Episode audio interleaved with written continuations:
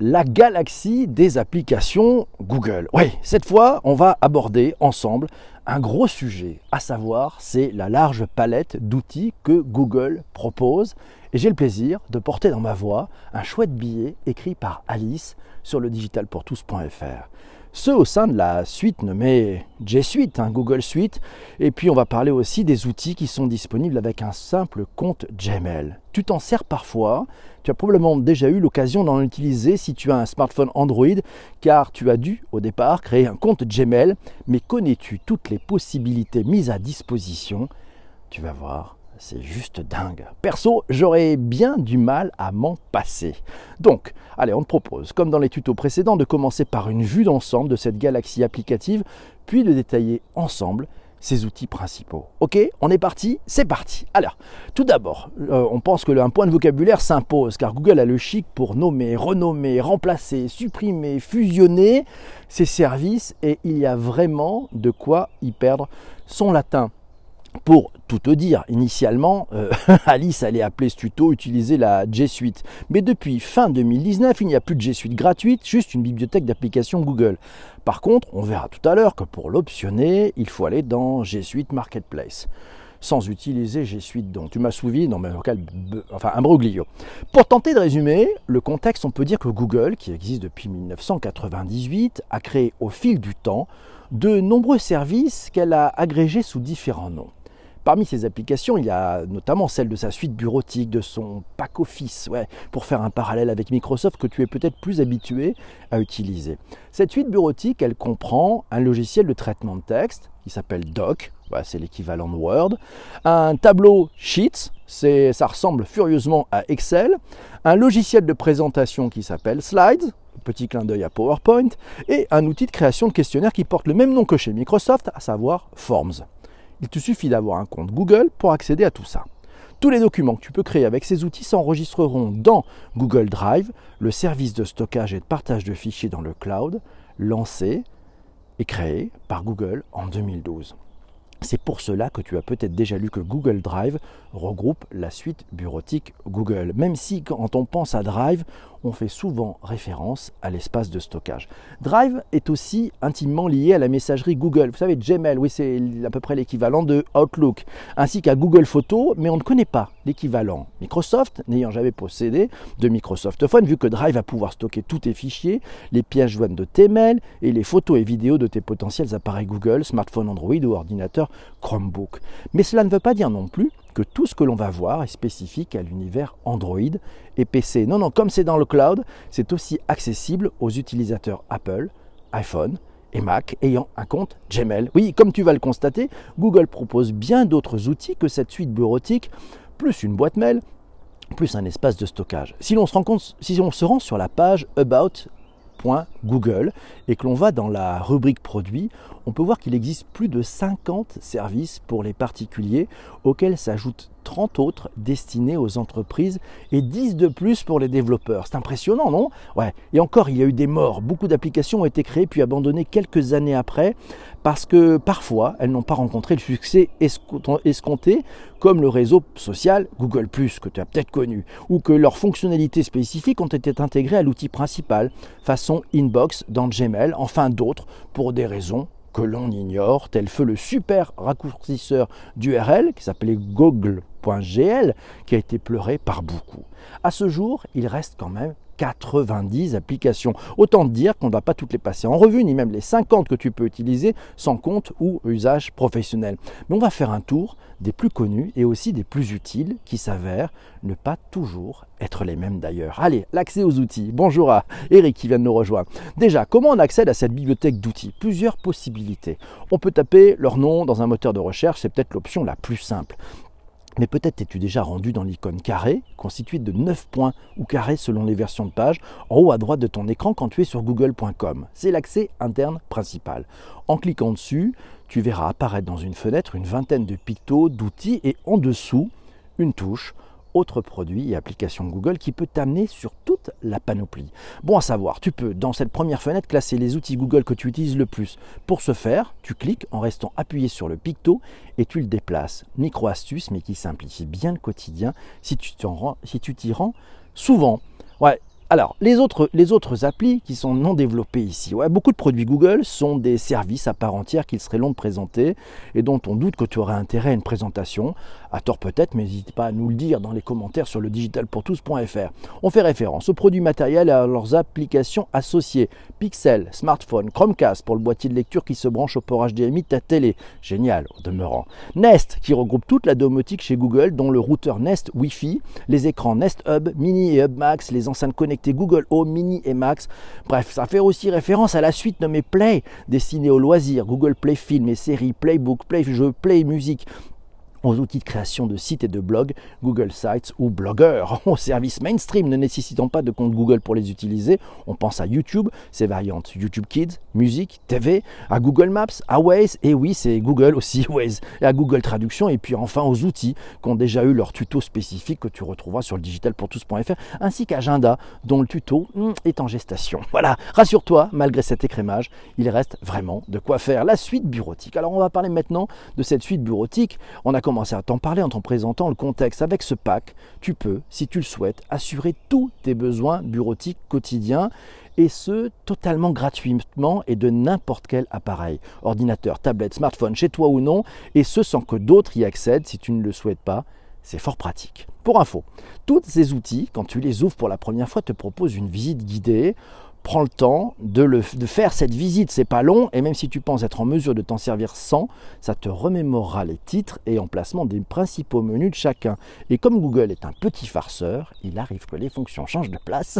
Donc tu seras sûrement en cas de changement euh, entre ton visionnage de tuto et la mise en pratique qu'il n'y a pas eu de délocalisation contrariante. Allez, Google Docs, c'est le traitement de texte. On ne va pas présupposer tes besoins, mais il est fort probable que ce soit celui que tu pourrais être amené à utiliser le plus si tu te convertis à cette suite. Pour ce faire, on te recommande la mini-formation réalisée par Rédacteur Web. Elle arrive en moins de 20 minutes à faire un tour vraiment complet de tous les paramétrages de l'outil. Google Sheets, allez, le tableur, oui. On saurait dire si Google Sheets est aussi complet qu'Excel, tant on a vu certains pros d'Excel faire des choses totalement délirantes, d'ingéniosité, de complexité, avec de vrais logiciels d'ailleurs, Alice avoue d'ailleurs ne pas pouvoir réprimer un sourire quand elle voit passer un CV avec la mention maîtrise d'Excel. Mais bon, on revient à nos moutons. Ah voilà, il y a deux vidéos qu'on te recommande pour utiliser Google Sheet.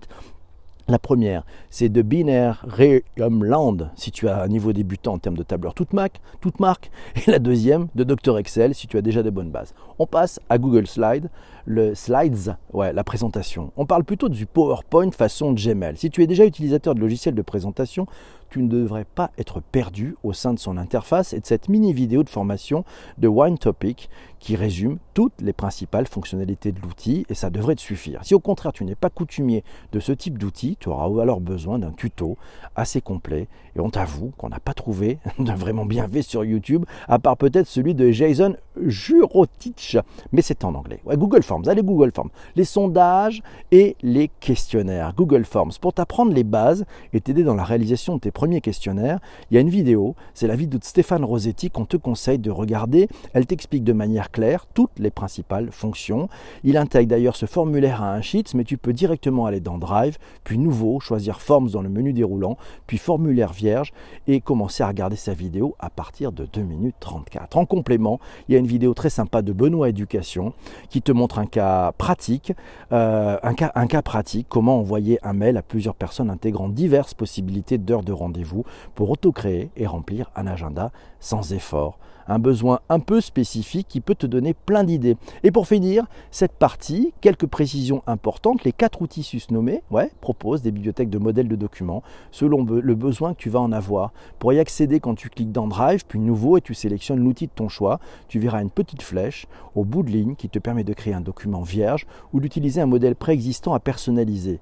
Ces logiciels cloud ont vite compris l'intérêt d'être compatibles avec ceux de Microsoft. Ainsi, tu peux ouvrir un document Word dans Docs, un Excel dans Sheets, etc.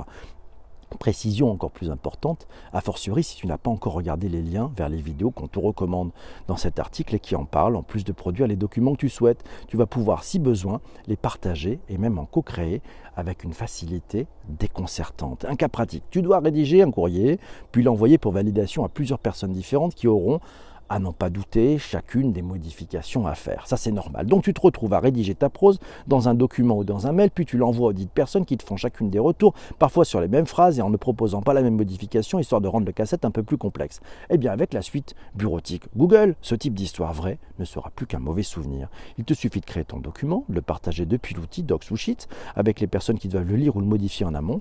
Tu peux même avoir deux niveaux d'autorisation, lecture seule, modification autorisée, et toutes leurs modifications apparaîtront attribuées et datées sur le même document. Ils pourront aussi, selon leur souhait ou leur niveau d'autorisation, laisser des commentaires en suggestion sur le document afin de pouvoir en débattre. Tu peux également toi-même laisser des commentaires aux autres lecteurs pour expliciter une phrase ou une partie qui le nécessite et qui se retrouvera surlignée, donc très visible. Et puis une fois tous les apports réalisés, les opinions tranchées, il ne restera plus qu'à cliquer sur des oui ou des non, voir le nouveau document se finaliser sous ses yeux. Fini les demandes de modification non traitées, les choix cornéliens, est-ce que je préfère la modification de Jamila ou celle de Mathieu, sans parler des reproches résultant de mauvaise compréhension. De quoi bien zénifier la situation.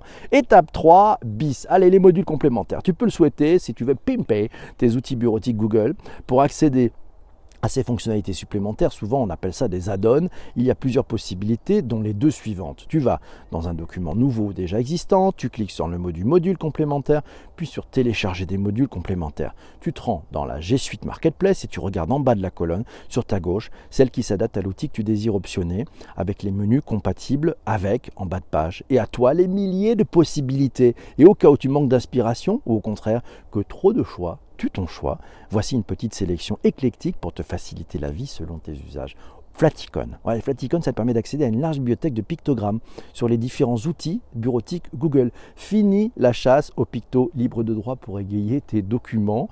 Eh ben oui, Flaticon va pouvoir t'aider, te renseigner. Translate Plus, c'est pour avoir un outil et des fonctionnalités de traduction intégrées sans passer par Google Translate et consorts. Footnote Style, Zotero, c'est pour gagner du temps sur la mise en forme de tes notes de bas de page. Flat for Docs, c'est pour les musiciens qui veulent insérer des partitions sous Docs ou sur Slides. Type, c'est pour pouvoir rédiger des équations barbares, même sans tablette ni stylet. Code Blocks, c'est pour les brouillons décodeurs. Magic Rainbow Unicorn, c'est pour faire des mises en page. Arc-en-ciel, disons original.